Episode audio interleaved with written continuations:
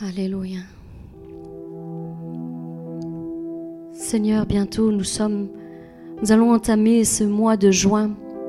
Et nous voulons, Seigneur, comme chaque mois, Seigneur, comme nous en avons pris l'habitude, Seigneur, entamer une prière de bénédiction pour le mois de juin. Seigneur, nous voulons devant le trône de ta grâce pour te remettre entre tes mains ce mois de juin. C'est le sixième mois de l'année et nous voulons t'adresser cette prière, cette confession de foi, afin que tu déverses ta bénédiction sur nos vies en ce mois de juin. Seigneur, nous déclarons en ce nouveau mois que nous allons voir l'accomplissement de tous nos efforts. Oui, mes bien-aimés, associez-vous à ma prière pour votre propre vie. Juin, c'est J comme justice de Dieu. Seigneur, en ce mois de juin, nous voulons revêtir la justice de Dieu, comme une cuirasse.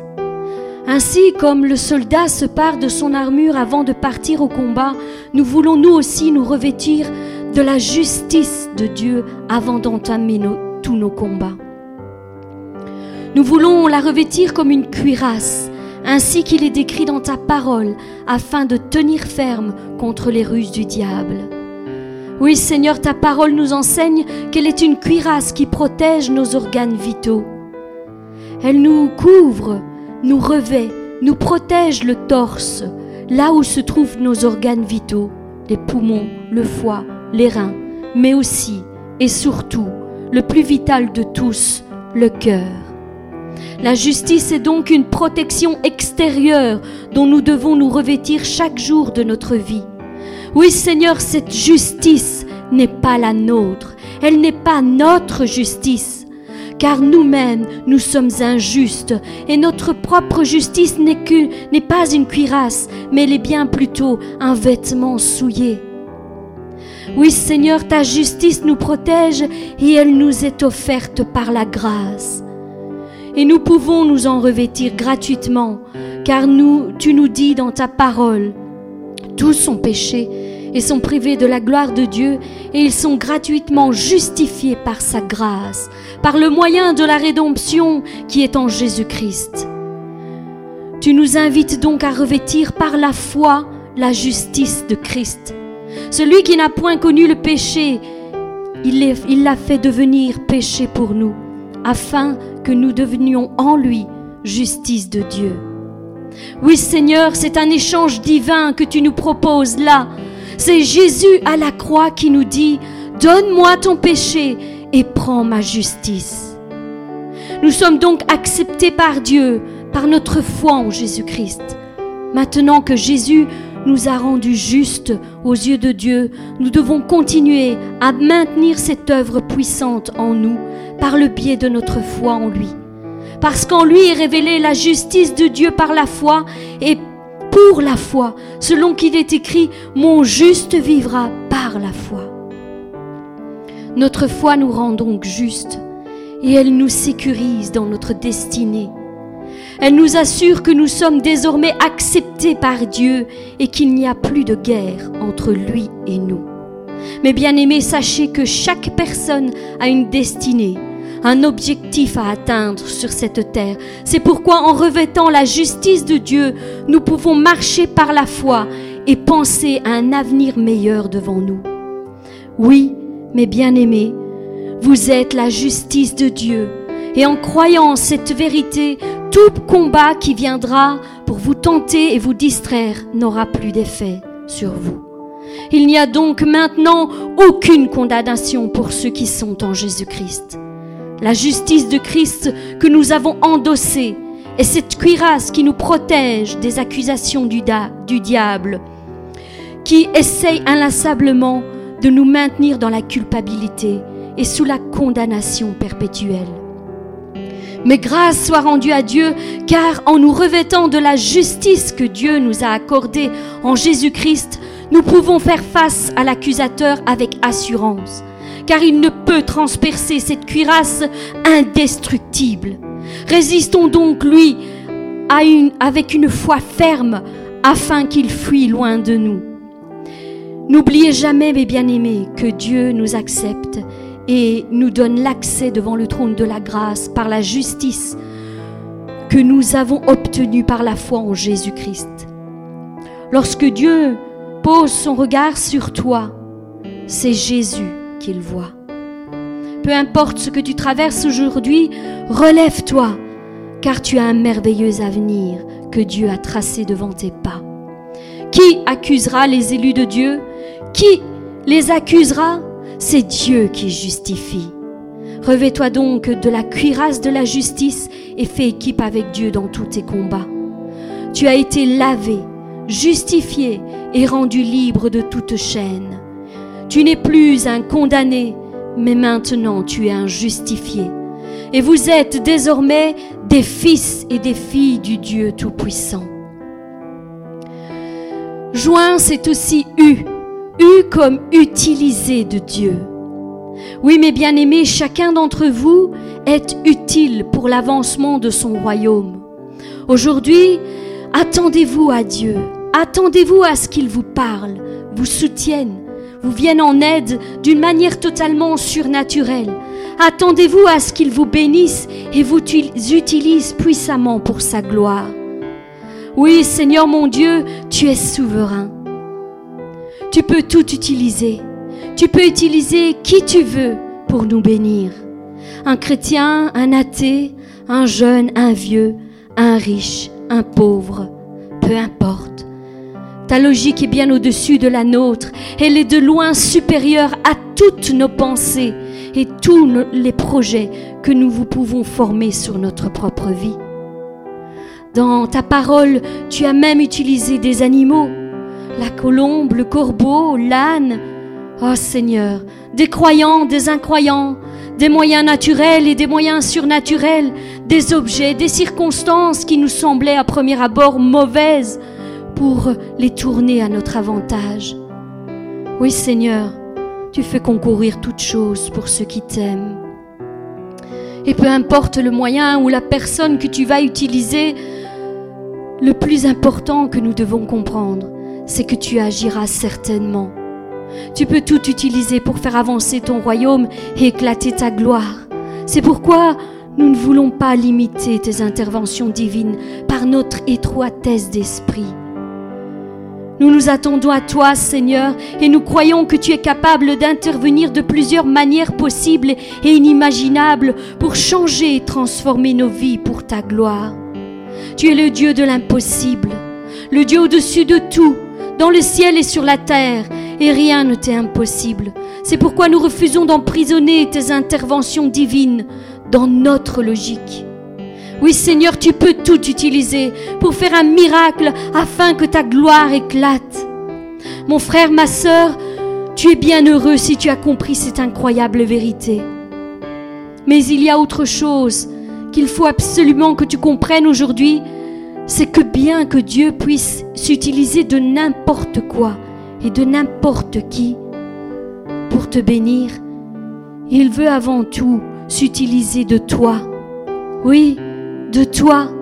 Tu es un instrument utile entre ses mains, un vase d'honneur dont le Maître veut se servir. Dieu a mis en chacun de nous des dons et des capacités, et en nous appuyant sur Dieu, nous pouvons les utiliser afin d'accomplir de grandes choses. C'est pourquoi, Seigneur, nous voulons te prier. Utilise-moi avec les dons et les capacités que tu as déposés en moi dès ma naissance. Tu m'as prédestiné à accomplir de grandes choses pour ta gloire, et toi seul peux m'en donner toute la capacité. C'est pourquoi je veux prendre un instant auprès de toi pour découvrir quels sont mes dons et mes capacités, afin de les utiliser pleinement pour ta gloire. Oui Seigneur, utilise-toi du peu que je dispose pour en faire une multitude. Seigneur, nous voulons nous souvenir de cet enfant qui n'avait que cinq pains et deux poissons entre ses mains. Ce qui représentait une quantité largement insuffisante pour nourrir une foule composée de cinq mille hommes, sans compter les femmes et les enfants. Mais pourtant, c'est ce dont tu t'es servi pour multiplier et faire un grand miracle de compassion envers tous ceux qui te suivaient et souffraient de faim et de fatigue. Seigneur, fais de même avec nos faibles moyens. Nous les mettons à ta disposition pour que tu fasses éclater ta gloire. Seigneur, nous voulons aussi nous souvenir de ce que tu as déclaré à ton serviteur Moïse, qui a libéré le peuple des Hébreux de l'esclavage pour ensuite le conduire jusqu'à la terre promise. Tu lui as dit, Qu'y a-t-il entre tes mains? Oui, qu'y a-t-il entre tes mains? Et à la veuve, celle qui était très pauvre, qui, demandait de l'aide à Élisée, parce que son mari est mort et que son créancier la menaçait de prendre ses, enfants pour en faire des esclaves. Euh, tu as dit, que puis-je faire pour toi? Dis-moi, qu'as-tu à la maison? Et elle répondit, ta servante n'a rien du tout à la maison, qu'un vase d'huile seulement.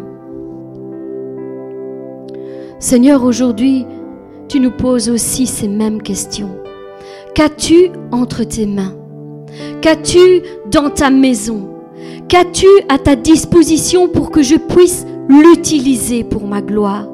Mes bien-aimés, quelle que soit la réponse, j'aimerais vous rappeler que ce que nous devons nous appuyer sur la chose sur laquelle nous devons nous appuyer, c'est sur l'autorité de Dieu avant tout et non pas sur ce qui est simplement visible à nos yeux, car bien souvent nous ne nous rendons même pas compte de tout ce que nous possédons et dont Dieu pourrait se servir. Seigneur, nous voulons prendre juste un instant dans ta présence pour y réfléchir avec toi. Et quelle que soit la chose dont, dont nous disposons, et aussi petite nous semble-t-elle à nos yeux, nous voulons la remettre entre tes mains pour que tu en disposes pour ton royaume. Aujourd'hui, nous voulons voir les choses d'une manière différente. C'est comme si nous mettions à ta disposition une minuscule petite semence que toi, tu vas toi-même faire croître et devenir un gigantesque arbre qui portera une grande multitude de fruits et qui, à leur tour, porteront des milliers d'autres petites semences. Ainsi, du peu que nous disposons entre nos mains, toi, Seigneur mon Dieu, tu le multiplieras et en feras une source de bénédiction pour une multitude. C'est pourquoi, Seigneur, nous voulons découvrir avec toi quelle est cette semence que tu veux utiliser pour ta gloire. Quelle est cette semence qui est entre mes mains Moïse n'avait rien en sa possession quand il partit dans le désert. Et pourtant, il possédait déjà tout entre ses mains. Il avait le bâton sur lequel il s'appuyait et qui représentait ton autorité, Seigneur, et qui lui a fait faire d'incroyables miracles tout au long de son parcours. Par ceci, Seigneur, nous voulons, tu as voulu démontrer à Moïse, qu'il possédait ton autorité en lui et qu'il pouvait s'appuyer sans crainte sur ton soutien. Quelle que soit la difficulté, Dieu a placé dans notre main son bâton sur lequel nous pouvons nous appuyer pour franchir tous les obstacles.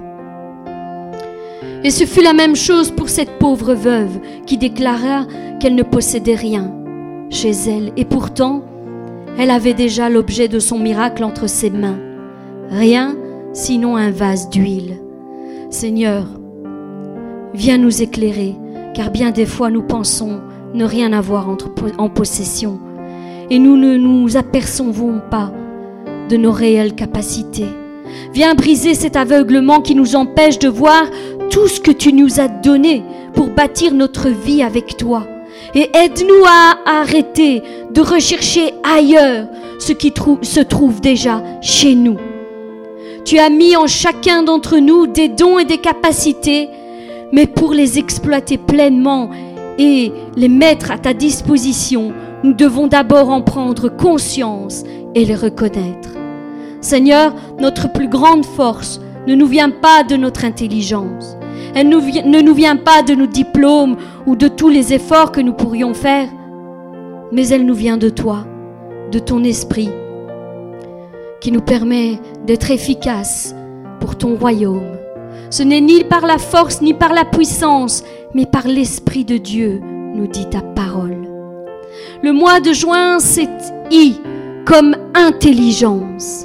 Seigneur, accorde-nous une intelligence renouvelée selon ta parole, afin que nous puissions discerner ta volonté. Ainsi qu'il est écrit dans ta parole, ne vous conformez pas au siècle présent, mais soyez transformés par le renouvellement de l'intelligence, afin que vous discerniez quelle est la volonté de Dieu, ce qui est bon, agréable et parfait. Seigneur, nous voulons nous accorder avec ta parole et laisser la possibilité à ton esprit de nous transformer, afin qu'il renouvelle notre intelligence et plus précisément nos pensées. Avant d'avoir accepté Jésus dans nos vies, nous étions devenus tes ennemis et égarés dans nos pensées. Or, nous avons conscience qu'elles représentent le quartier général qui contrôle tout notre être. Elles sont à l'origine de nos paroles, de nos actions, de nos habitudes et de nos caractères. Voilà pourquoi l'ennemi s'acharne autant à influencer toutes sortes de nos pensées négativement à l'origine et c'est à l'origine de nos craintes et de nos défaites. Seigneur, je te prie de venir réformer nos pensées afin, afin que peu à peu ta parole devienne vie en nous et illumine notre intelligence. Ainsi, nos moments de souffrance ne produiront plus en nous de terribles destructions et nos chemins de désert deviendront eux aussi une incroyable source de sagesse, de force et d'espérance. Seigneur, viens renouveler notre intelligence. Rends-nous intelligents selon ta parole et donne-nous d'être plus intelligents que les sages et plus avisés que les grands de ce monde. Nous ne voulons pas être aveuglés et nous, croire sages à nos propres yeux, mais nous voulons nous laisser instruire par ton esprit en tout temps et en toutes circonstances. Oui, Seigneur, remplis nos pensées de ta parole et qu'un changement de mentalité s'opère en nous, que notre perception mentale et spirituelle évolue pour être de plus en plus conforme aux principes du royaume.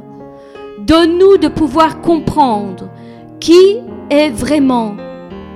Oui, Seigneur, donne-nous de pouvoir comprendre qui tu es vraiment et ce que tu attends de nous. Revais-nous de ta volonté parfaite pour nos vies et conduis-nous dans les plans que tu as prévus pour nous. Seigneur, ouvre notre intelligence afin que nous ayons une pleine compréhension des Écritures. Oui, Seigneur, la révélation de tes paroles est claire. Elle donne de l'intelligence aux simples. Seigneur, tu dis que la réflexion veillera sur nous. Celui qui réfléchit sur les choses trouve le bonheur. Tu nous as donc montré le chemin à suivre et donner des conseils avisés afin de trouver le bonheur en toutes circonstances. Mais nous sommes conscients que sans ton aide, nous ne sommes incapables, Seigneur. L'intelligence est un don que tu nous as fait. C'est pourquoi nous devons la soumettre à sa pleine volonté et ne pas croire que l'intelligence, nous croire intelligent à outrance ou meilleur que les autres par nos propres efforts. Notre intelligence doit être avant tout équilibrée, guidée et soumise par ton esprit. Oui, Seigneur, le mois de juin, c'est haine comme nettoyage. Seigneur, nous voulons qu'en ce mois de juin, tu viennes nettoyer nos vies de tout ce qui nous souille jour après jour. Ta parole nous dit, soumettez donc vous à Dieu, résistez au diable et il fuira loin de vous. Tenez-vous tout près de Dieu et il se tiendra près de vous. Reconnaissez que vous êtes pécheurs et nettoyez vos mains. Hommes indécis, purifiez vos cœurs. Prenez conscience de votre misère et soyez dans le deuil. Pleurez sur ce que vous avez fait. Que votre rire se change en lamentation et que votre gaieté se change en tristesse. Devenez tout petit devant le Seigneur et il vous relèvera. Qui pourra monter à la montagne de l'Éternel? Qui s'élèvera jusqu'à son saint lieu? Celui qui a les mains innocentes et le cœur pur, celui qui ne livre pas son âme au mensonge et qui ne jure pas pour tromper. il obtiendra la bénédiction de l'Éternel, la miséricorde du Dieu de son salut. Voilà le partage de la génération qu'il invoque de ceux qui cherchent ta face, ô Jacob. Seigneur, ta volonté est claire à nos yeux à ce sujet. Tu veux donc que les hommes prient en tout lieu en élevant des mains pures, sans colère ni mauvaise pensée, ayant purifié vos âmes en obéissant à la vérité pour avoir un amour fraternel sincère. Tu désires que nous nous aimions ardemment les uns les autres, de tout notre cœur. Seigneur, au jour d'autrefois, tu adressas cette parole pleine de vérité à ceux qui avaient la charge d'enseigner et de guider ton peuple. Quel malheur pour vous, maîtres de la loi et pharisiens, quand vous êtes des hommes faux. Vous nettoyez l'extérieur du verre et du plat, mais dedans, vous êtes plein de vol et de méchanceté. Nettoyez d'abord l'intérieur du plat, et alors l'extérieur deviendra propre lui aussi. Oui, Seigneur, Seigneur, tu nous viens, Seigneur, pour nous nettoyer, Seigneur de tout ce qui est venu nous souiller. Seigneur, que cela ne soit jamais notre partage. Accorde-nous ton pardon, et ta miséricorde. Fais-nous la grâce d'être toujours sincères et honnêtes avec toi. Lave-nous et purifie-nous de tous nos péchés, aussi noirs et nombreux soient-ils. Viens à notre secours et délivre-nous de tout ce qui nous a souillés, a souillé nos âmes, et aide-nous à nous sanctifier toujours plus dans notre vie de tous les jours. Aide-nous à toujours nous conformer à ta parole, quel qu'en soit le prix, car c'est par elle que nous serons sauvés et que nous nous trouverons prêts le jour de ton retour. Nettoie nos pensées, nos actes, nos paroles, selon ta parole. Viens nettoyer nos cœurs de toute souillure et arrache toute racine d'amertume qui pourrait produire de mauvais fruits. Répands sur nous une eau pure et purifie-nous Rends-nous plus blancs que la neige. Oui Seigneur, crée toi un peuple sans rite, sans tache, un peuple sanctifié par ta parole, une génération qui a conscience que sans la sanctification, personne ne pourra entrer dans ton royaume. Seigneur, garde-nous et dirige-nous encore, Seigneur, tout au long de ce mois de juin. Nous nous remettons à toi et nous implorons ta miséricorde sur tous nos points faibles et nos manquements. Transforme-les en force. Seigneur, je te prie pour tous mes frères et sœurs qui sont en accord avec cette prière. Je te prie de les bénir et de les garder au creux de ta main. Que ton esprit descende avec puissance sur ton peuple et qu'il nous vienne en aide pour la suite des temps. Bénis-nous abondamment, infiniment et bien au-delà de tout ce que nous pensons ou même imaginons. Amen. Amen. Seigneur, merci Seigneur. Seigneur, merci pour ta bonté, Seigneur. Seigneur, merci Seigneur. Nous voulons rester, Seigneur, au creux de tes bras, Seigneur. Au creux de tes bras, Seigneur Jésus. Béni sois-tu.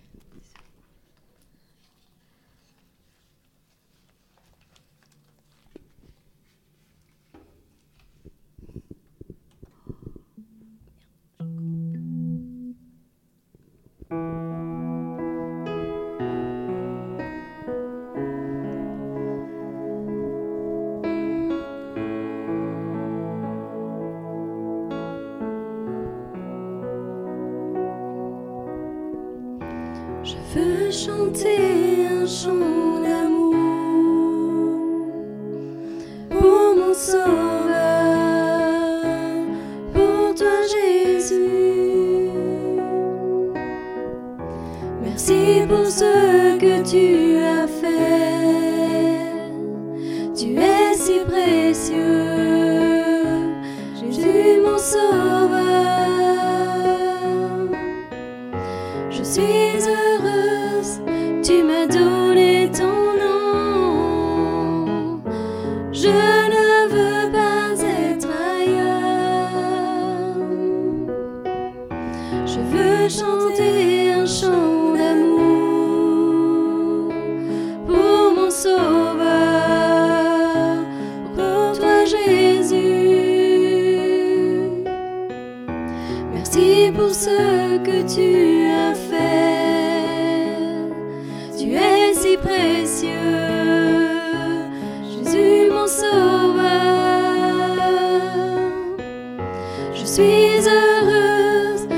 M'as donné ton nom.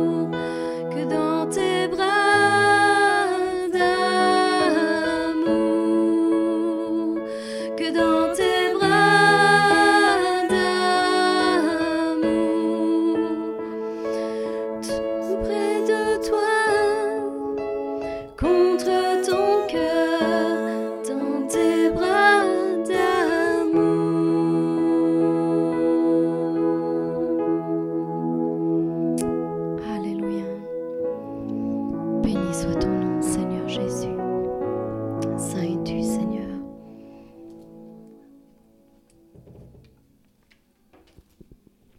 Amen. Amen, amen.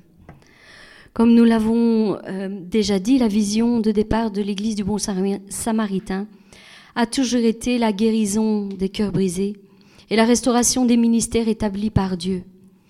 Mais cette Église est aussi une Église qui reste en permanence à l'écoute du temps établi par Dieu pour l'établissement des ministères, car nous le savons, son temps n'est pas le nôtre. C'est aussi une Église qui guérit, forme et envoie ses disciples au service. Aussi, comme le pasteur Salvatore l'a toujours dit, ici nous formons des disciples et nous le- leur donnons l'opportunité de s'exprimer, car chacun a reçu un don particulier de la part de Dieu et il doit apprendre à l'exercer dans l'amour et dans l'humilité au sein de l'Église. Ainsi qu'il est écrit dans Éphésiens 4 à partir du verset 11, c'est lui qui a fait des dons à certains comme apôtres, d'autres comme prophètes, d'autres comme évangélistes, et d'autres encore comme pasteurs et enseignants. Il a fait don de ces hommes pour ceux qui, qui lui qui appartiennent à Dieu, pour que ceux qui appartiennent à Dieu soient rendus aptes à accomplir leur service, en vue de la construction du corps de Christ. Ainsi, nous parviendrons tous ensemble à l'unité de la foi et dans la connaissance du Fils de Dieu, à l'état d'adulte, à un stade où se manifeste toute la plénitude qui nous vient de Christ. De cette manière, nous ne serons plus des petits enfants ballottés comme des barques par les vagues et emportés çà et là par le vent de toutes sortes d'enseignements, à la merci d'hommes habiles à entraîner les autres dans l'erreur. Au contraire, en exprimant la vérité dans l'amour, nous grandirons à tout égard vers celui qui est la tête, c'est-à-dire Christ. Aujourd'hui, c'est notre sœur Joséphine qui va nous partager ce que Dieu a déposé dans son cœur pour l'édification du corps de Christ. Et nous voulons prendre en considération ce qu'elle va nous donner de la part de Dieu. Je vais juste vous la présenter en quelques mots et si elle veut rajouter quelque chose après, libre à elle de le faire. Joséphine fait partie de l'Église du Bon Samaritain depuis le début. Elle a été témoin de sa fondation jusqu'à ce jour. Elle a été fidèle à notre ministère et dans l'œuvre que Dieu a placée entre nos mains et dans d'innombrables circonstances, elle a toujours été à nos côtés pour nous soutenir et s'investir dans la construction de cette œuvre en mettant ses talents et ses capacités au service de l'Église. Elle a aussi été témoin de toutes les attaques que l'ennemi a voulu utiliser pour nous détruire et nous anéantir dans cette œuvre dès le commencement. Elle a été pour nous un soutien inestimable et je dois le dire aujourd'hui. Je l'ai suivie personnellement tout au long de son parcours. Elle a reçu de nombreuses guérisons intérieures. Elle est devenue une combattante qui a su surmonter d'innombrables difficultés en restant à l'écoute du conseil de Dieu. Malheureusement, Dieu ne m'a pas fait grâce d'une petite, d'une sœur charnelle, mais il m'a accordé beaucoup mieux. Il a placé à, à mes côtés une petite sœur de cœur et aujourd'hui, je suis fière de vous la présenter car je sais qu'elle porte en elle un trésor inestimable qui aidera certainement beaucoup de personnes qui ont traversé les mêmes problèmes et les mêmes difficultés qu'elle et à se relever et obtenir la victoire par la foi en Jésus-Christ. Chaque don est précieux pour nous et nous voulons honorer sa foi en l'aidant à développer ce don que Dieu a déposé en elle afin qu'il porte du fruit pour la gloire de Dieu. Oui. Dans cette Église, le bon samaritain, il en sera de même pour tous les chrétiens qui viendront s'ajouter au milieu de nous et qui sauront rester à l'écoute du temps que Dieu a établi pour en faire un disciple accompli et éprouvé par l'Église. Néanmoins, n'oublions pas que la guérison intérieure et la formation du disciple sont deux étapes incontournables pour entrer pleinement dans le ministère au service de l'Église. L'Église du Bon Samaritain met un point d'honneur à mettre en place, en collaboration avec tous les autres ministères, une Église selon le cœur de Dieu, une Église qui détient les trois clés qui font la différence dans ce monde, c'est-à-dire l'amour, l'unité et l'humilité. Une Église composée de tous les ministères établis par Dieu pour le perfectionnement des saints et non un pasteur uniquement. Tous les ministères unis servant ensemble selon le commandement que Dieu nous a donné. Aujourd'hui est venu le temps pour Joséphine d'apporter sa pierre à l'édification du corps de Christ au sein de l'Église du Bon Samaritain et nous voulons lui laisser la parole.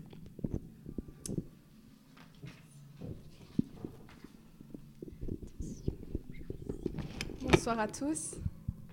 Alors je ne m'attendais pas à ça, on ne m'avait pas dit. Hein. Mais il est vrai, euh, euh, Salvatore est mon père spirituel et Karine est ma mère spirituelle, il faut le dire. Si je peux me tenir debout euh, devant vous aujourd'hui, c'est en grande partie grâce à eux. Alors soyez indulgents, hein, puisque c'est ma première fois en direct et ma deuxième fois dans l'église. Je ne sais pas si on entend bien. Vous entendez? Ça va? Tout va bien? Je prendre l'autre.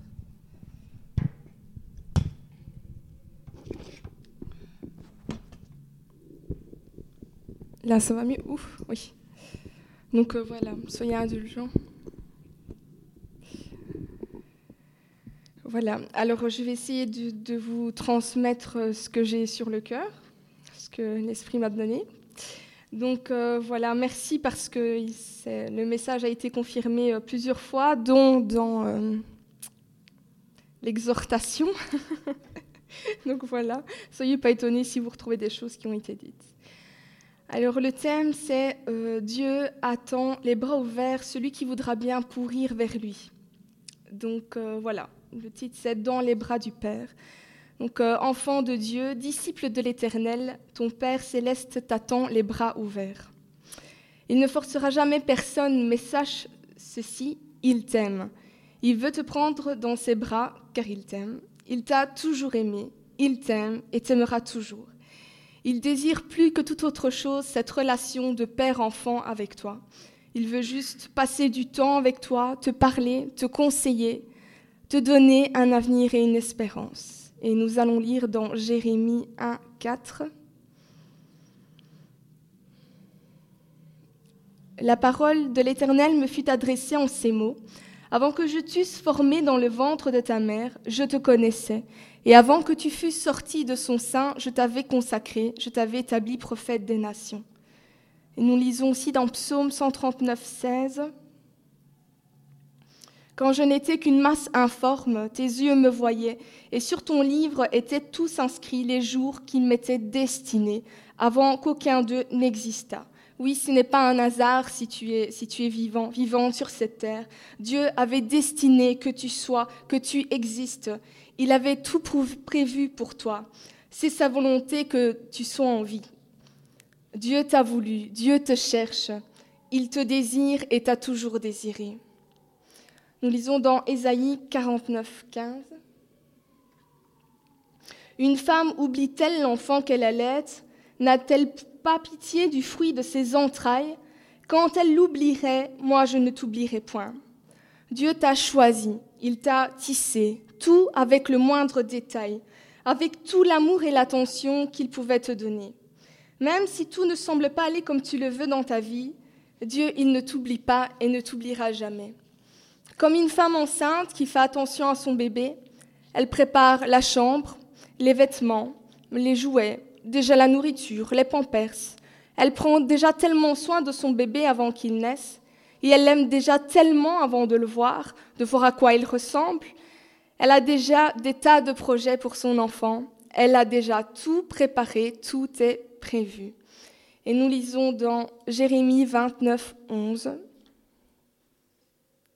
Bien. Car je connais les projets que j'ai formés sur vous, dit l'Éternel, des projets de paix et non de malheur, afin de vous donner un avenir et de l'espérance. Vous m'invoquerez et vous partirez. Vous me prierez et je vous exaucerai. Vous me chercherez et vous me trouverez si vous me cherchez de tout votre cœur. Dieu, c'est pareil avec nous. Il nous aime tellement avant que nous soyons. Il désire qu'une chose, que nous l'aimions en retour. Il veut vraiment cette relation de père à enfant, remplie d'amour et d'échange, car il a des choses à nous dire et à nous révéler dans le secret. Nous lisons dans 1 Corinthiens 2, 9. Mais comme il est écrit, ce sont des choses que l'œil n'a point vues, que l'oreille n'a point entendues, et qui ne sont point montées au cœur de l'homme, des choses que Dieu a préparées pour ceux qui l'aiment. Dieu nous les a révélées par l'Esprit, car l'Esprit sonde tout, même les profondeurs de Dieu. Lequel des hommes en effet connaît les choses de l'homme, si ce n'est l'Esprit de l'homme qui est en lui? De même, personne ne connaît les choses de Dieu, si ce n'est l'Esprit de Dieu. Dans Psaume 27, 10, nous lisons Car mon père et ma mère m'abandonnent, mais l'Éternel me recueillera. Et même si tes parents t'ont abandonné, ou s'ils ne reflètent pas ce qui est censé être un père ou une mère normal, Dieu t'attend les bras ouverts et il veut te donner tout l'amour que tu n'as pas eu, et même plus encore. Nous lisons dans Éphésiens 1, 4.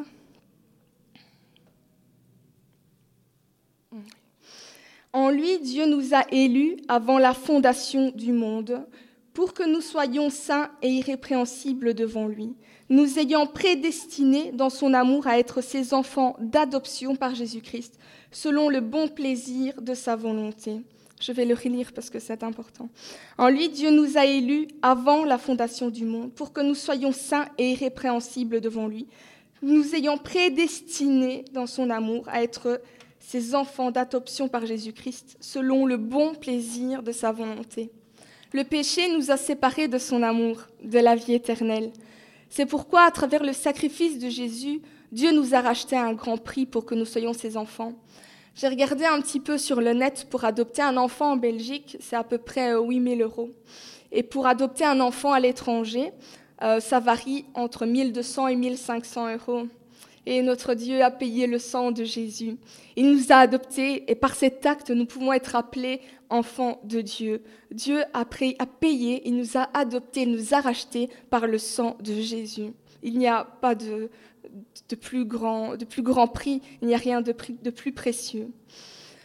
C'est pourquoi, même s'il nous connaissait d'avance nos faiblesses, nos défauts, il nous a choisis, il nous a voulu, car il voyait déjà le résultat par sa transformation en nous. Nous lisons dans Philippiens 1.6. Je suis persuadée que celui qui a commencé en vous cette bonne œuvre la rendra parfaite pour le jour de Jésus-Christ. Dieu veut que nous soyons et agissions avec lui en toute simplicité. Il n'a pas besoin de chichi, que nous croyions à ce qu'il dit, que nous l'acceptions, et que nous le réalisions. Et bien souvent, c'est, un peu ça le plus dur.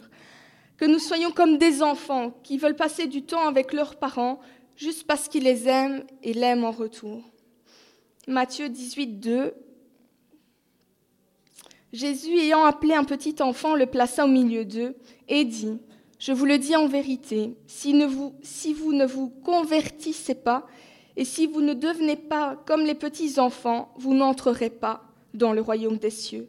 C'est pourquoi quiconque se rendra humble comme ce petit enfant sera le plus grand dans le royaume des cieux. Jésus nous parle vraiment de la simplicité du cœur des enfants, de croire comme un enfant. Entre nous, nous le savons bien, ce que nous disons aux enfants, ben, ils croient tout ce qu'on leur dit. Il parle aussi de l'humilité, que celui qui s'humiliera devant les hommes, Dieu l'élèvera dans les cieux. Nous lisons aussi Matthieu 19, 13. Alors on lui amena des petits enfants afin qu'il leur imposât les mains et pria pour eux. Mais les disciples les repoussèrent. Et Jésus dit Laissez les petits enfants et ne les empêchez pas de venir à moi, car le royaume des cieux est pour ceux qui leur ressemblent. Il leur imposa les mains et partit de là. Dans Luc 18, 17, nous lisons Je vous le dis en vérité, quiconque ne recevra pas le royaume de Dieu comme un petit enfant n'y entrera point. Et on a la même chose aussi dans Marc 10, 15. Vous imaginez si Jésus avait rejeté les enfants à ce moment-là, comment ça aurait pu marquer euh, ses enfants à vie? Ils se seraient ressentis rejetés, et par Jésus en plus, par lequel ils entendaient leurs propres parents dire Allez, on y va, on va aller à la rencontre de Jésus, il va prier pour toi, devant lesquels ces enfants étaient certainement en admiration. Vous pensez que ces enfants auraient accepté Jésus quand il sera adulte ben, certainement pas. Si Jésus n'avait pas accepté aussi ses enfants, cela aurait pu faire penser que Jésus accepte certains et rejette d'autres. Mais Jésus ne rejette personne. Même si tu penses que ta vie est insignifiante, il a donné sa vie pour chaque personne. Et chaque personne est importante à ses yeux. Dieu ne fait pas de favoritisme entre ses enfants. Nous sommes tous égaux devant lui, comme nous nous le faisons avec nos propres enfants. Nous n'aimons pas l'un plus que l'autre. Et Dieu, c'est pareil avec nous. Il aime ses enfants égalité. Les seules personnes que, que Dieu et que Jésus ont en horreur, ce sont les pharisiens. C'est ceux qui pensent être arrivés au top du top. C'est ceux qui savent toujours tout, surtout d'ailleurs. C'est ceux qui disent et ne font pas. Ceux qui jugent et eux sont pires. Ceux qui prétendent et ne sont pas. Mais Dieu nous fait grâce et ne s'arrête pas à l'apparence. Il est celui qui sonde les cœurs. Dans 1 Samuel 16, nous lisons Et, l'Éternel dit à Samuel Ne point point garde à son apparence et à la hauteur de sa taille. L'Éternel ne considère pas ce que l'homme considère. L'homme regarde à ce qui frappe les yeux, mais l'Éternel regarde au cœur. Soyons rassurés que Dieu voit le plus profond de nos cœurs. Il connaît nos motivations et nos objectifs dans la vie. Jérémie 17, 10. Moi, l'Éternel, j'éprouve le cœur, je sonde les reins, pour rendre à chacun selon ses voies, selon le fruit de ses œuvres. Donc, soyez vraiment rassurés que, que Dieu voit nos cœurs, même si vous pensez que certains pharisiens prospèrent, Dieu rendra à chacun selon ses œuvres, et il connaît aussi nos motivations. Et pour ma part, mon désir le, plus profond est que moi et ma maison, nous servions l'Éternel et que nous vivons avec l'Éternel pour l'éternité. Matthieu 7, 11, nous lisons. Si donc, méchants comme vous l'êtes, vous savez donner de bonnes choses à vos enfants, à combien plus forte raison votre Père qui est dans les cieux donnera-t-il de bonnes choses à ceux qui les demandent? Vous pensez que Dieu ne va pas vous donner ce dont vous avez réellement besoin? Quand je parle de besoins, cela reprend les besoins en général, financiers, physiques, émotionnels, problèmes en tout genre. Après avoir pris le temps de nous former, de nous aimer, passer du temps avec nous juste par amour, nous protéger, nous guider, nous consoler, tout ça pour qu'après il nous laisserait en plan Non, c'est pas c'est pas le Dieu que je connais. Dieu prend soin de nous parce qu'il est un Dieu bon et qu'il nous aime. Matthieu 6, 33. Cherchez premièrement le royaume de Dieu et sa justice, et toutes ces choses vous seront données par-dessus.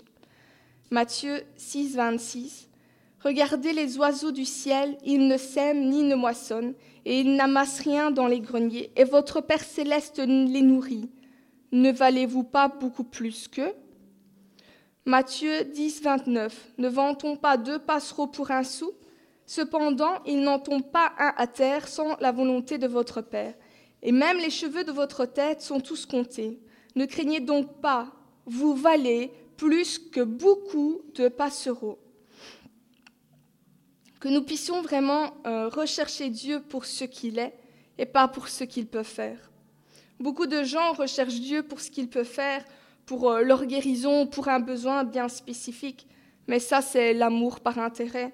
Ça c'est juste qu'est-ce que je peux recevoir en retour. Mais Dieu nous demande d'aimer sans attendre en retour, car il y a plus de joie à donner qu'à recevoir.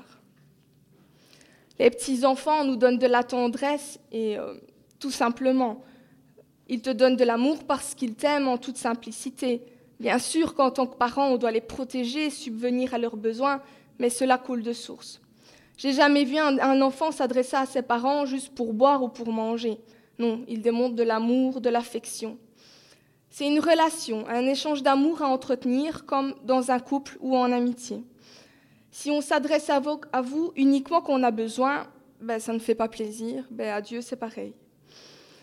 Si vous ne connaissez pas Dieu réellement, si vous ne connaissez pas son amour et comment il est, quand les difficultés viendront, vous ne pourrez pas vous appuyer sur la certitude de sa fidélité, de ses promesses et de son amour. Nous lisons dans Éphésiens 3, 14.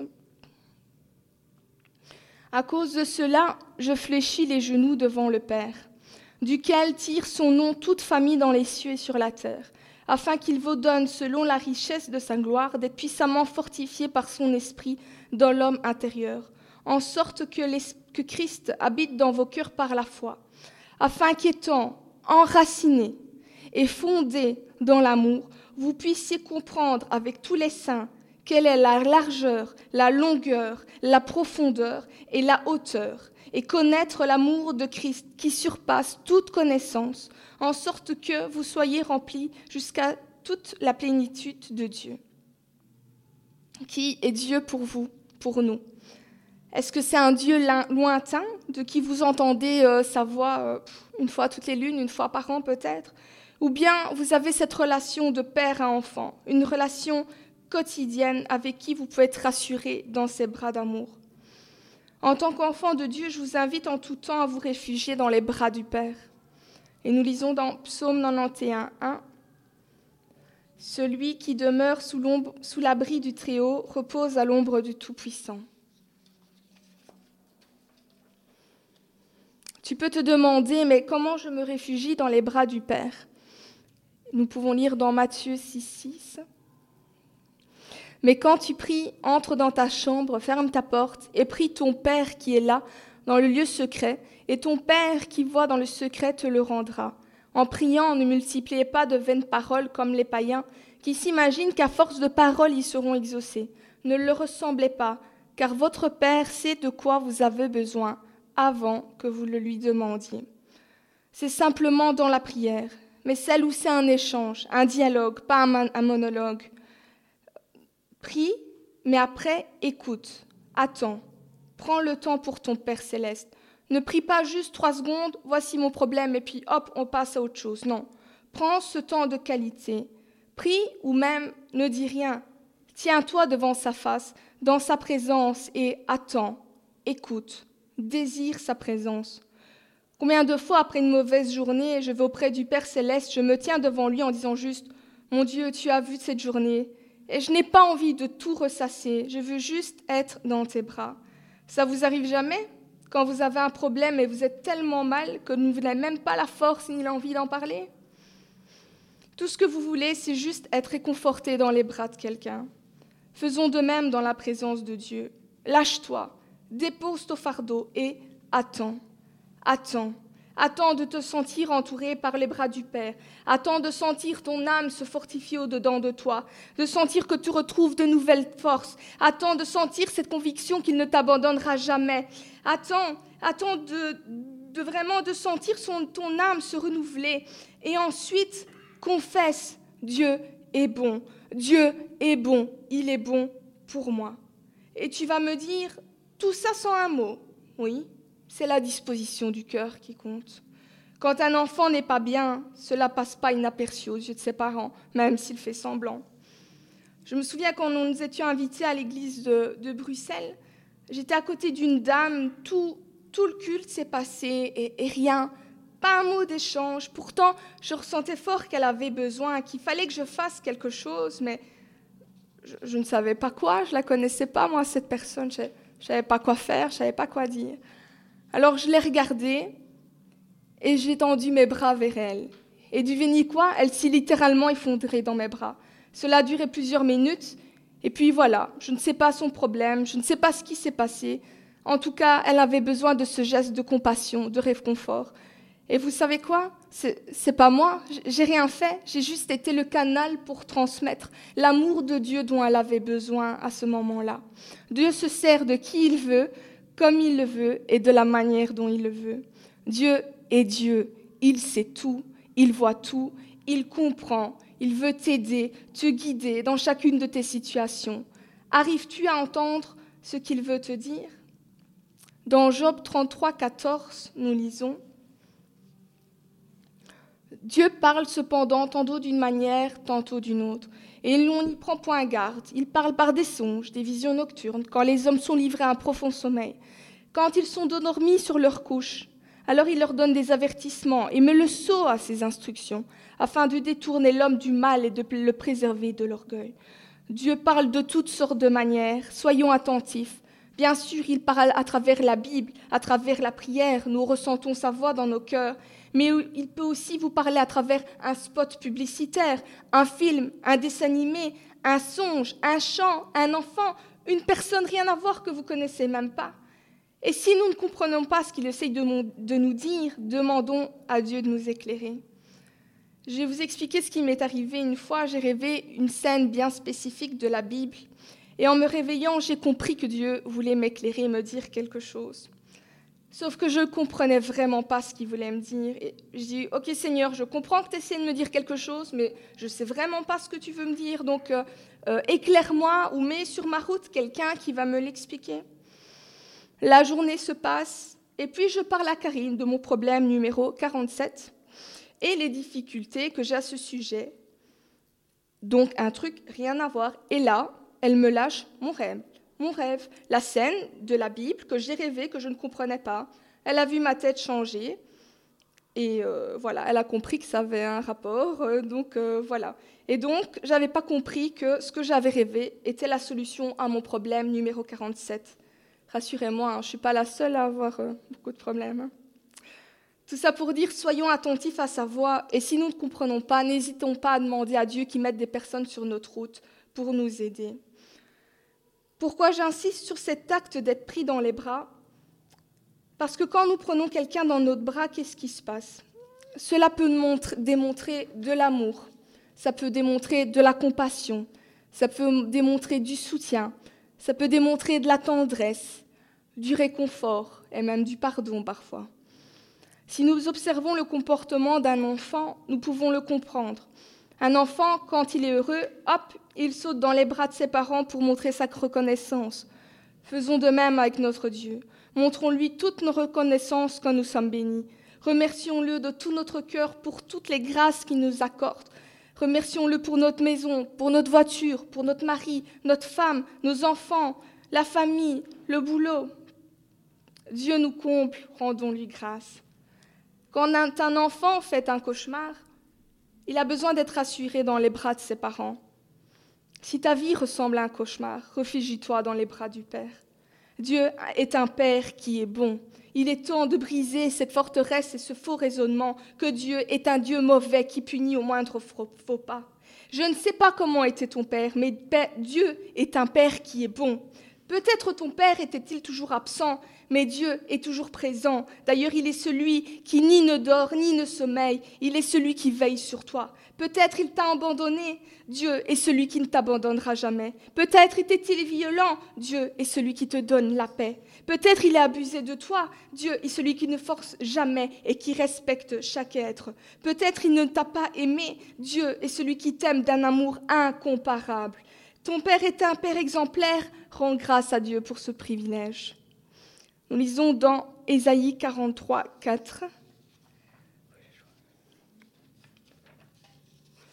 Parce que tu as du prix à mes yeux, parce que tu es honoré et que je t'aime, je donne des hommes à ta place et des peuples pour ta vie. Dans Jean 14, 27, nous lisons Je vous laisse la paix, je vous donne ma paix. Je ne vous donne pas comme le monde donne, que votre cœur ne se trouble point et ne s'alarme point. Et dans Psaume 121, 3, Il ne permettra point que ton pied chancelle, celui qui te garde ne sommeillera point. Voici, il ne sommeille ni ne dort celui qui garde Israël. L'Éternel est celui qui te garde, l'Éternel est ton ombre à ta main droite. Réfugie-toi dans les bras du Père, tu pourras entendre battre son cœur, ressentir tout l'amour qu'il a pour toi, tu pourras ressentir la paix, le réconfort dont tu as besoin. Tu pourras ressentir combien il a misé sur toi, combien il te croit, capable d'accomplir les œuvres qu'il t'a prédestinées, combien il voit tes capacités et désire que tu grandisses. Il veut te voir heureux et comblé comme nous le désirons avec nos propres enfants. Nous pouvons aussi observer que les enfants veulent imiter leurs parents. Ce sont leurs modèles quelque part. Ils veulent rendre leurs parents fiers, alors ils veulent être comme eux. Donc, du mieux qu'ils peuvent, ils vont imiter leur manière de parler, ils vont imiter leur agissement, leur, leur passion et tout ce qu'ils voient faire. Nous lisons dans Éphésiens 5, 1.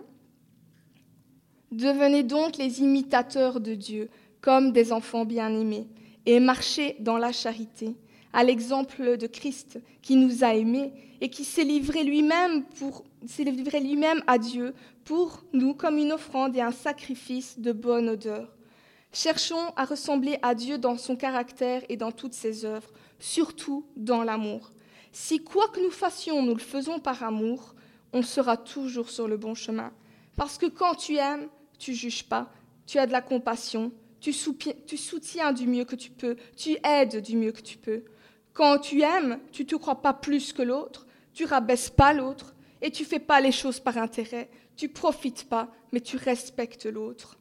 Marcher dans l'amour, c'est suivre le pas de notre Dieu le Père, car Dieu est amour.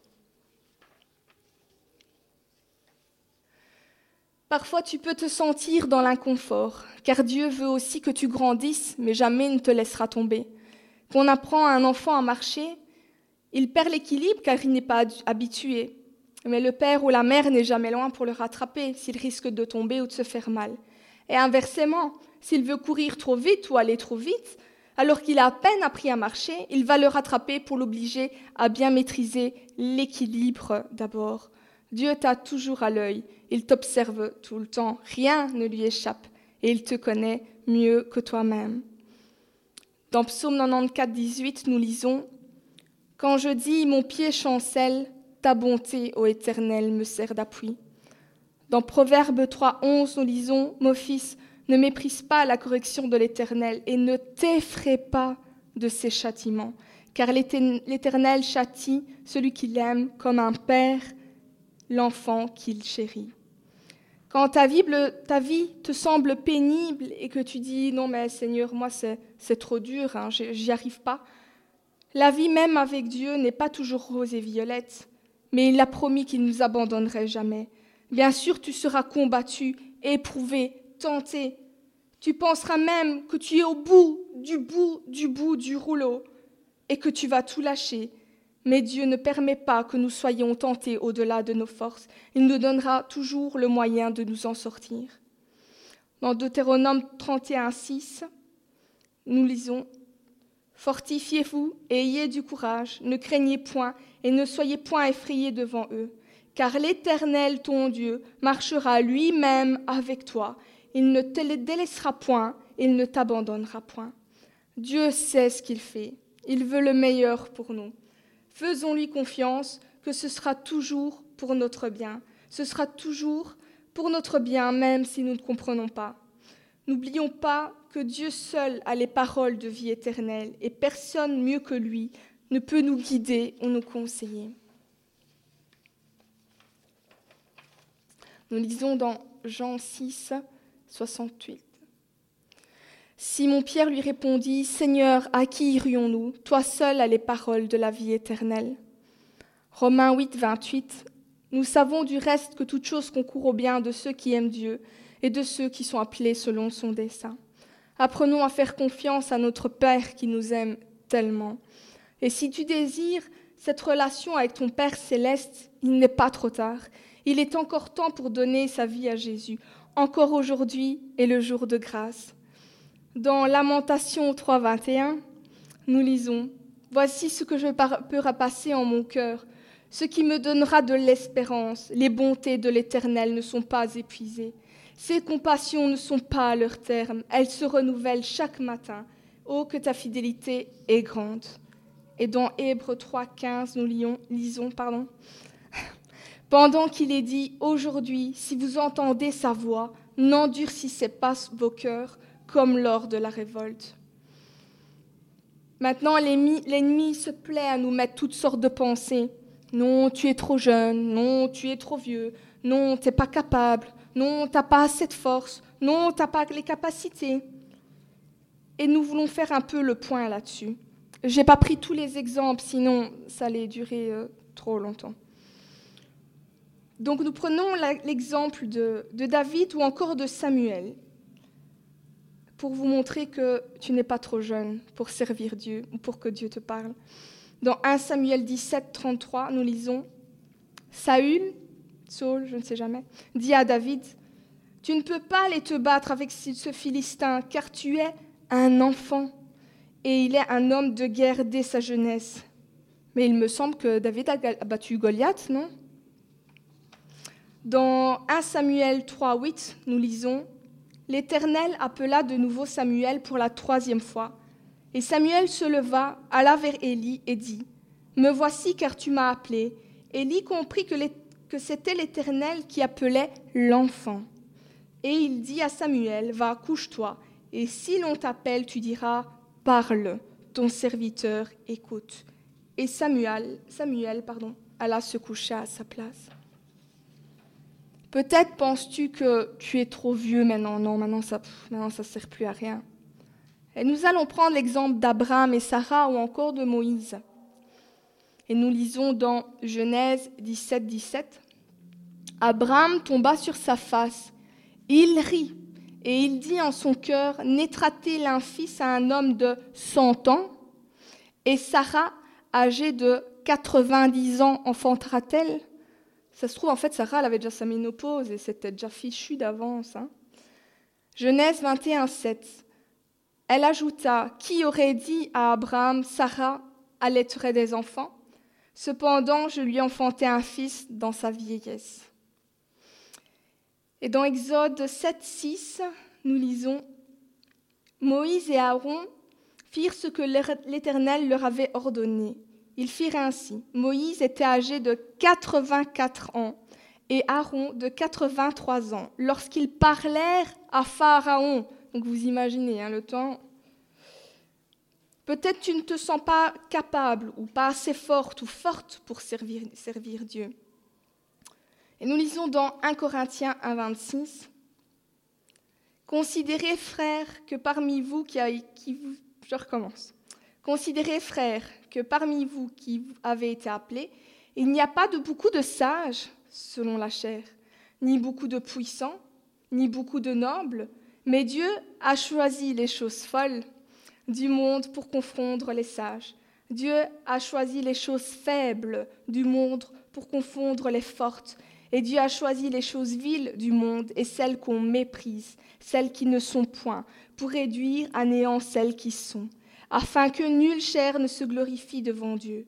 Or, c'est par lui que vous, que vous êtes en Jésus-Christ, lequel de par Dieu a été fait pour nous sagesse, justice et sanctification et rédemption, afin, comme il est écrit, que celui qui se glorifie se glorifie dans le Seigneur. Donc même si tu ne te sens pas capable, Dieu te rend capable, Dieu te qualifie, tu es son enfant. Et n'est-il pas le créateur de toutes choses? N'est-il pas le meilleur des meilleurs des enseignants? N'est-il pas le meilleur des formateurs, des conseillers, des psychologues, des musiciens? Après tout, nous ne sommes pas juste des instruments entre ses mains. Et euh, je vais vous donner un petit exemple. On a une merveilleuse batterie, mais on n'a pas de batteur. Donc la batterie, en quelque sorte, ben là, elle sert à rien. Par contre, on a un synthétiseur et on a quelqu'un qui joue. Et donc, le synthétiseur sert à quelque chose. Et donc, tel un vrai instrument de musique, comme un synthétiseur ben, sans personne qui joue, nous pouvons nous sentir parfois si inutiles. Je vais me mettre par là parce que j'aimerais bien montrer un peu. Parfois si inutiles, mais si nous savions nous pourrions nous dire, je ne suis qu'un saté, je n'ai pas beaucoup de touches comme les vrais pianos, ou encore comme les magnifiques pianos à queue, je n'ai même pas de pédale non plus. Mon son, du coup, ben, il sort vraiment pas bien, et il n'est pas si beau que les autres pianos d'une très bonne marque.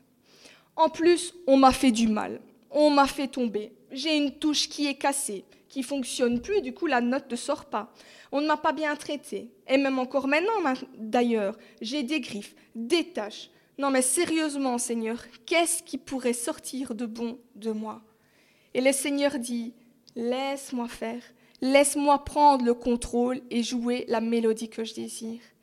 Dieu connaît chaque touche, chaque son, chaque mélodie merveilleuse qui peut sortir de toi. Et puis comme un simple synthétiseur, tu te dis quoi, c'est tout, je vais faire que ça en fait. Et le Seigneur te dit, attends, il y a toutes les options là encore, toutes les fonctionnalités que tu connais pas. Il y a l'accompagnement arpège, il y a le changement de tonalité, plus grave, plus aigu. Je peux ajouter un son d'un autre instrument. Tu sais pas, laisse-moi faire. Accorde-moi de ton temps et laisse-moi appliquer du désinfectant sur tes tâches. Laisse-moi mettre du spray graissant sur les touches un peu coincées, rouillées, qui ne vont plus. En d'autres termes, laisse-moi te, te transformer, te sanctifier, laisse-moi déverser mon onction sur toi. Et là, le synthétiseur, tout doucement, il commence à comprendre. Et comme nous, nous pourrions dire, OK Seigneur, tu sais toutes choses, je veux te laisser faire. Et Dieu commence du coup à pouvoir régler le son, à faire les ajustements. Comment et pourquoi le Seigneur nous inspirerait-il des choses dont il ne nous donnerait pas la capacité de les faire? Que vraiment ces paroles puissent s'imprégner en nous. Désolée de bouger. Peut-être tu te sens pas digne. Et donc tu me dis, mais non, tu tu comprends pas, tu tu sais pas ma vie, tu sais pas ce que j'ai fait dans le passé, tu sais pas ce que, ce que j'ai subi et comment et tout ce que j'ai fait de mal et comment Dieu pourrait me pardonner et je ne suis même pas digne de me tenir devant Dieu. Et un jour, nous étions en, voiture en famille et une dame est tombée sur le trottoir avec ses courses et je suis allée l'aider. Et cette femme m'a remercié mille fois, elle m'a supplié de lui accorder un peu de mon temps. C'est ce que j'ai fait. Je me suis donc assise par terre à côté d'elle, je tenais ses mains et elle m'a déballé toute sa vie. Et elle m'expliquait notamment qu'elle venait de perdre son mari. En fait, son mari venait de mourir. Mais encore une fois, qu'est-ce que vous voulez dire à quelqu'un qui vient de perdre son mari? Quelles paroles, quels mots C'est vraiment compliqué. Et là, encore une fois, comme je ne savais pas trop quoi dire, hein, c'est pas mon fort, eh bien, j'ai fait ce que je savais faire de mieux. Je l'ai prise dans mes bras. Et là, elle a pleuré, elle a pleuré. Elle m'a dit, mais tu qui, toi, en fait? Tu tu me connais pas, tu prends du temps pour moi, et en plus, tu me juges pas, tu essayes de me comprendre, mais moi, je ne sais rien te donner en retour. Et j'ai dit, c'est rien, il y a plus de joie à donner qu'à recevoir. Et après, elle me dit, mais c'est quoi, là, le truc que tu as en toi? Et j'ai dit, ça, c'est Jésus. Et même si ça peut paraître dur et difficile à comprendre parce que tu vis, en fait, Dieu est en train de te chercher Et il veut te dire qu'il est là pour toi dans cette situation difficile, même si tu l'as rejeté. Là, il est là pour toi, il t'aime, il veut t'aider. Et elle me répond, mais comment pourrait-il m'aimer après tout ce que j'ai fait? En plus, je suis mal vêtue, je, suis pauvre, je, sens mauvais, je, me sens sale.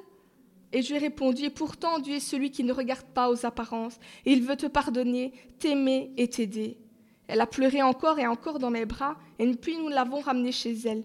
D'ailleurs, elle a voulu me donner de l'argent, mais j'ai pas fait ça pour ça, j'ai refusé. Tout ça pour dire que Dieu sait, il connaît ta vie, et rien n'est caché devant sa face.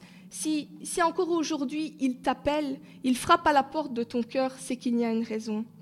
C'est qu'il te cherche encore aujourd'hui et, rien de ce que tu as pu faire est trop grand, trop énorme pour qu'il te puisse te pardonner. Donc si tu te sens indigne un peu comme cette femme pour servir Dieu et que tu dis que tu ne te sens pas assez juste, pas assez sanctifié, nous pouvons lire dans Romains 3, 23. car tous sont péchés et sont privés de la gloire de Dieu, et ils sont gratuitement justifiés par sa grâce, par le moyen de la rédemption qui est en Jésus-Christ. Éphésiens 2, 8.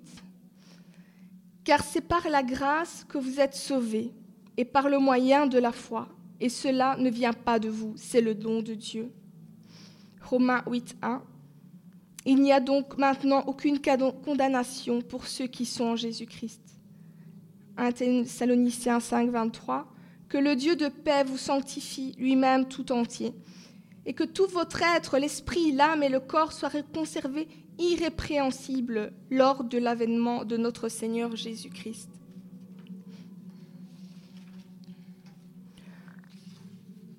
Dieu pardonne ceux qui se répandent sincèrement. Nous ne serons jamais parfaits, nous recherchons la sanctification, mais nous ne devons pas attendre pour commencer à œuvrer. Nous devons commencer à œuvrer malgré nos faiblesses, malgré nos manquements, malgré notre manque de temps, notre manque de, manque de, et vous rajoutez ce que vous voulez. Encore une fois, Dieu sait si on se répand vraiment ou si on fait semblant. Dieu dit bien à la femme adultère, va et ne pêche plus. Dans Jean 8, 4, nous lisons ils dirent à Jésus, Maître, cette femme a été surprise en flagrant délit d'adultère. Moïse, dans la loi, nous a ordonné de lapider de telles femmes. Toi donc, que dis-tu? Passons verset 7. Comme il continuait à l'interroger, il se releva et leur dit, Que celui de vous qui est sans péché jette la première pierre contre elle. Verset 10. Alors s'étant relevée, elle ne voyait, en ne voyant plus qu'à la femme, c'est un peu perdu, pardon. Verset 11, elle répondit, Non Seigneur. Et Jésus lui dit, Je ne te condamne pas non plus, va et ne pêche plus. Certains profitent en disant, ben, je peux pécher, de toute façon, Dieu est amour, et quoi que je fasse, il me pardonnera. Attention, si tu pêches consciemment, c'est tout à fait autre chose. On ne se moque pas de Dieu, on lui doit le respect, comme un enfant respecte ses parents. Et là encore, il y a une différence entre la crainte de Dieu, le respecter, ou avoir peur de lui qui va nous punir au moindre faux pas. Dans toute chose, il faut l'équilibre et ne pas tomber dans aucun des deux extrêmes. Dans 3 Jean 1, 11, nous lisons Bien-aimés, n'imitez pas le mal, mais le bien. Celui qui fait le bien est de Dieu, celui qui fait le mal n'a point vu Dieu. Je pense que c'est clair. Euh, non, tu peux aussi te dire, j'ai connu Dieu, mais je me suis tellement éloignée de lui. Comment pourrait-il m'accepter de nouveau? Jésus t'attend les bras ouverts et ne désire qu'une chose, c'est que tu cours dans ses bras d'amour. Jésus a-t-il reproché à Pierre de l'avoir renié? Le père du fils prodigue lui a reproché quelque chose? Nous lisons dans Luc 15, 20. Il se leva et alla vers son père. Comme il était encore loin, son père le vit et fut ému de compassion. Il courut se jeter à son cou et l'embrassa. Le fils lui dit Mon père, j'ai péché contre le ciel et contre toi, et je ne suis plus digne d'être appelé ton fils. Mais le père dit à ses serviteurs Apportez vite la plus belle robe et l'en revêtez. Mettez-lui un anneau au doigt et des souliers aux pieds. Amenez le veau gras et tuez-le. Mangeons et réjouissons-nous, car mon fils que voici était mort et il est revenu à la vie. il est perdu et il le retrouvait, et ils commencèrent à se réjouir. Dans Corinthiens 1 Corinthiens 6, 11, et c'est là ce que vous étiez, quelques-uns de vous, mais vous avez été lavés, mais vous avez été sanctifiés, mais vous avez été justifiés au nom du Seigneur Jésus-Christ et par l'Esprit de Dieu. Peut-être tu penses, euh, j'aime Dieu, mais avec tous mes problèmes, euh, j'ai pas la force de les servir. J'ai vraiment trop de, problèmes pour, pour, dire de pouvoir me consacrer à lui et de le servir. Ne crois-tu pas que Dieu sait toutes choses, qu'il ne connaît pas ta vie, tes difficultés? Tu crois qu'il ne sait pas que tu l'aimes et que tu désires lui plaire? Dieu sait tout et il va renouveler tes forces. Et nous lisons dans Psaume 139, 1. Au chef des chantres de David, psaume Éternel, tu me sondes et tu me connais. Tu sais quand je m'assieds et quand je me lève. Je me lève. Tu pénètres de loin ma pensée. Tu sais quand je marche et quand je me couche. Et tu pénètres toutes mes voies. Car la parole n'est pas sur ma langue que déjà, au Éternel, tu la connais entièrement. Tu m'entoures par devant et par, par derrière, et tu mets ta main sur moi. Dieu sait absolument tout, toute chose de ta vie, et il est au contrôle. Dieu t'aime, il sait qui tu es, il connaît ton nom, il connaît tes capacités et te donnera la force de le servir malgré les difficultés. Dans 1 Corinthiens 8, 3. Mais si quelqu'un aime Dieu, celui-là est connu de Dieu. Et pour conclure, que pourrions-nous tous accomplir pour que notre Père céleste soit heureux et fier de ses enfants Nous lisons dans Jean 13, 34. Je vous donne un commandement nouveau. Aimez-vous les uns les autres comme je vous ai aimé. Vous aussi, aimez-vous les uns les autres. À ceux-ci, tous connaîtront que vous êtes mes disciples, si vous avez de l'amour les uns pour les autres. Marc 12, 30. Tu aimeras le Seigneur ton Dieu de tout ton cœur, de toute ton âme, de toute ta pensée, de toute ta force.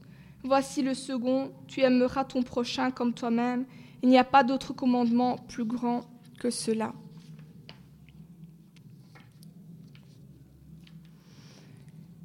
Il est aussi bon de se remettre en question, de faire une introspection.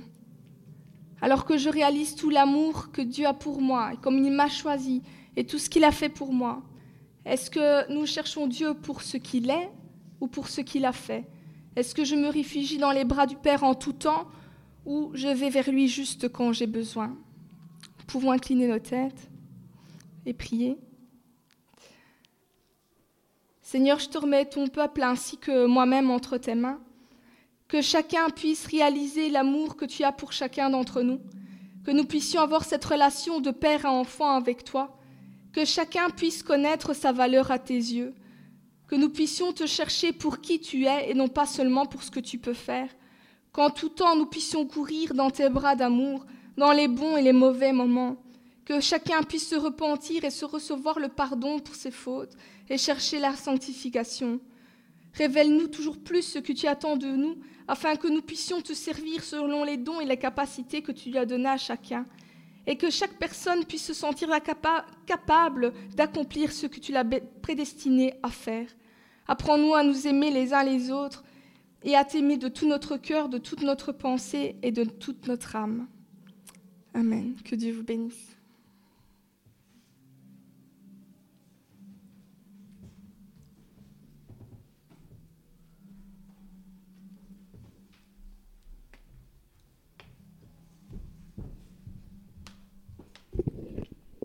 Amen. Que Dieu nous, puisse nous aider à comprendre cet immense amour qu'il a eu envers chacun d'entre nous. Et comme il a été dit encore euh, aujourd'hui, que nous puissions toujours nous réfugier dans ses bras d'amour quand nous avons besoin. Seigneur, nous voulons te remettre, Seigneur, encore, Seigneur, tous nos frères et toutes nos sœurs, Seigneur, tous ceux qui sont, Seigneur, dans la détresse, dans la confusion, Seigneur, dans la tristesse et dans l'angoisse, Seigneur. Je veux, Seigneur, te remettre chaque personne, Seigneur, qu'elle puisse expérimenter cette parole qui a été donnée, Seigneur, et venir, Seigneur, dans ta présence, Seigneur, rechercher ta face, Seigneur, et puisse, Seigneur, euh, sentir, Seigneur, tes bras, Seigneur, les entourer, les consoler, Seigneur. C'est ce que nous te demandons, Seigneur. J'invoque ton nom, Seigneur, Seigneur, sur chacun d'entre eux, Seigneur, qu'ils se réfugient, Seigneur, dans tes bras d'amour, Seigneur, et qu'ils reçoivent, Seigneur, vraiment, Seigneur, par la puissance du Saint-Esprit, Seigneur, Seigneur, une consolation au plus profond de leur cœur, Seigneur, au plus profond de leur cœur, Seigneur. Oui, Seigneur, c'est là que nous voulons demeurer, Seigneur, dans tes bras d'amour, Seigneur, tout contre ton cœur, Seigneur mon Dieu. Béni sois-tu, Seigneur.